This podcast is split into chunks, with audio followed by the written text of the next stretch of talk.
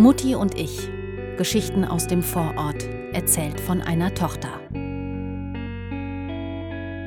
Heute Schondecken. Wie viele Lagen hast du auf dem Tisch eigentlich immer? Immer. Ja. Immer habe ich zwei. Eine Schondecke am Holztisch und dann die normale Decke drüber. Und warum braucht es eigentlich die Schondecke? Also heute Morgen hatten wir ja vier Lagen oder fünf, habe ich gesagt, ne? Das, ähm, das ist zu begründen. Weil heute Morgen war das alles. Die Decke, die ich da draufgelegt habe, die ich da so gemacht habe aus deinem Stoff, die ist so dünn, dass sie eine Unterdecke braucht. Aber wir haben ja jetzt auch noch eine Schondecke über die dünne Decke drüber gemacht. Und über diese Schondecke auch noch Platzdeckchen. Also ich, ja, die Waren insgesamt fünf Lagen. ja.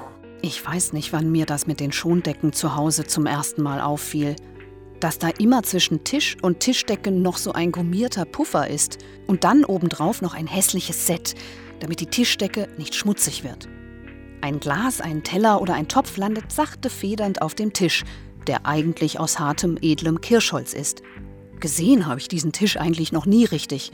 Er ist immer x-fach abgedeckt, damit ihm oder seiner Abdeckung nichts passiert. Und die Schondecke ist die, damit, wenn was draufgestellt wird, das nicht so hart ist und nicht direkt aufs Holz kommt. Und wenn was Heißes draufkommt, damit das Holz geschont ist. Deshalb die Schondecke. Wie gesagt, der Tisch ist aus edlem Holz, wie übrigens Stühle und der Esszimmerschrank auch. Im Esszimmerschrank befindet sich das Sonntagsgeschirr in zweifacher Ausführung. Mutti hat einen hohen Qualitätsanspruch. Wenn etwas angeschafft wird, dann muss es gut sein und lange halten. Und nach Jahrzehnten möglichst noch so aussehen wie am ersten Tag. Man muss es eben schonen. Wie viele Personen sind wir? Für Mittagessen sieben, für Kaffee neun. Wenn die gesamte Familie anreist, muss der Kirschholztisch ausgezogen werden. Mutti legt die Tischdecke zurück in ihre Brüche, faltet die Schondecke zusammen und lässt beides im Kirschholzschrank verschwinden. Papa holt die Einsatzplatte aus dem Keller. Beide ziehen dann den geteilten Tisch auseinander. Dann wird die bleischwere Kirschholzplatte aus dem Keller eingefügt, mittels eines Messingscharniers verhakt, eine große ovale Schondecke aufgelegt und darüber kommt die eigentliche Tischdecke. Jetzt muss ich noch ein bisschen nachhalten, diesen Flecken. Am Sonntagvormittag decken Papa und ich dann den Tisch und ich helfe Mutti noch ein bisschen in der Küche. Ich, weil ich immer früher als meine Geschwister anreise und ohne Kinder. Wie viel Feldsalat ist das? Das sind 800 Gramm. Nur wenn Mutti 800 Gramm Feldsalat kauft und mir beim Putzen gesagt wird, es würde dir nicht schaden, wenn du mal wieder in die Kirche gingst, dann, naja, also 800 Gramm Feldsalat sind ganz schön viel. Papa steht ratlos vor dem Esszimmerschrank und weiß nicht, welches Geschirr er aufdecken soll. Die Mitnachtsonne, sollen die Mitnachtsonne nehmen? Oder die normale? Diese Frage stellt Papa jetzt schon 50 Jahre. Denn das Rosenthal-Service mit der goldenen Sonne war ein Hochzeitsgeschenk meiner Eltern. Ein Designklassiker aus den 60er Jahren. Sehr schön. Nur die goldene Sonne ist nicht Spülmaschinen geeignet, ebenso das Silberbesteck. Früher war das ein Ausschlusskriterium.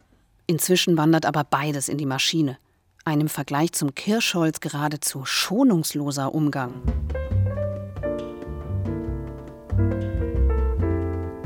Das Rosenthal-Service erinnert mich stets an unser früheres Esszimmermobiliar. Alles war weiß und sehr minimalistisch. Die einzigen Farbtupfer bildeten ein dunkelroter Afghanteppich und eine sehr große Hängeleuchte aus mundgeblasenem Glas, an die Papa eines Tages mit dem Kopf knallte. Der Kopf blieb heil, die Leuchte nicht.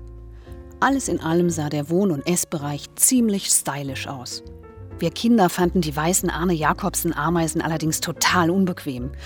Auch erinnere ich mich an Fernsehnachmittage auf einer schmalen Couch mit sehr harten Lehnen, wie man sie heute in schicken Mid-Century-Läden findet. Ich glaube, damals wurden auch noch keine Schondecken aufgelegt. Hallo Helene, gute Morgen. Vielen Dank, Helene. Schön, dass du dran denkst. Ja, manchmal geht einem durch die Lappen, gell? wie mir es auch schon bei dir passiert ist. Mutti hat heute 78. Geburtstag. Eigentlich schön, aber all die Anrufe, wie soll sie denn da das Mittagessen vorbereiten? Mutti telefoniert ja sehr gerne und lang. Mit ihren Freundinnen hält sie es an diesem Vormittag kürzer. Nachdem sie aufgelegt hat, komme ich noch mal auf die Schondecken zurück. Beim Frühstück habe ich insgesamt fünf Lagen gezählt. Muss ich mir Sorgen machen, Mutti? Nein, sagt sie. Also, kann ich erklären.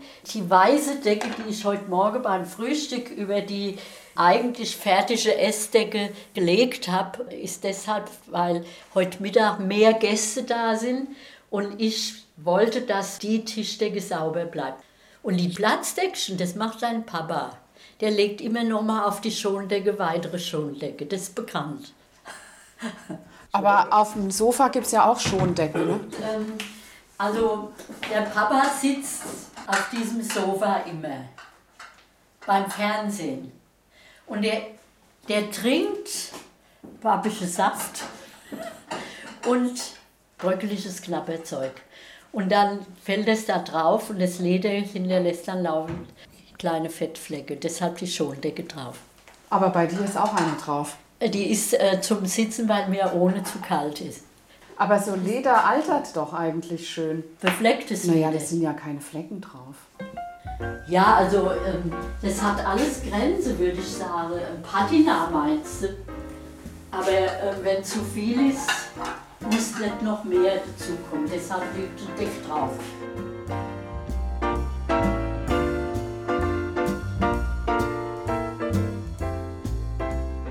Mutti und ich, ein Podcast von Marietta Schwarz.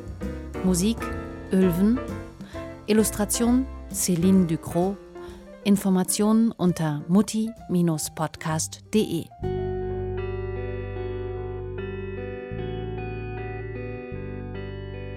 Nächste Woche. Das war das Lagerbüro, war nicht sehr attraktiv, aber er war attraktiv. Wie Mutti Sekretärin wurde und sich in ihren Chef verliebte.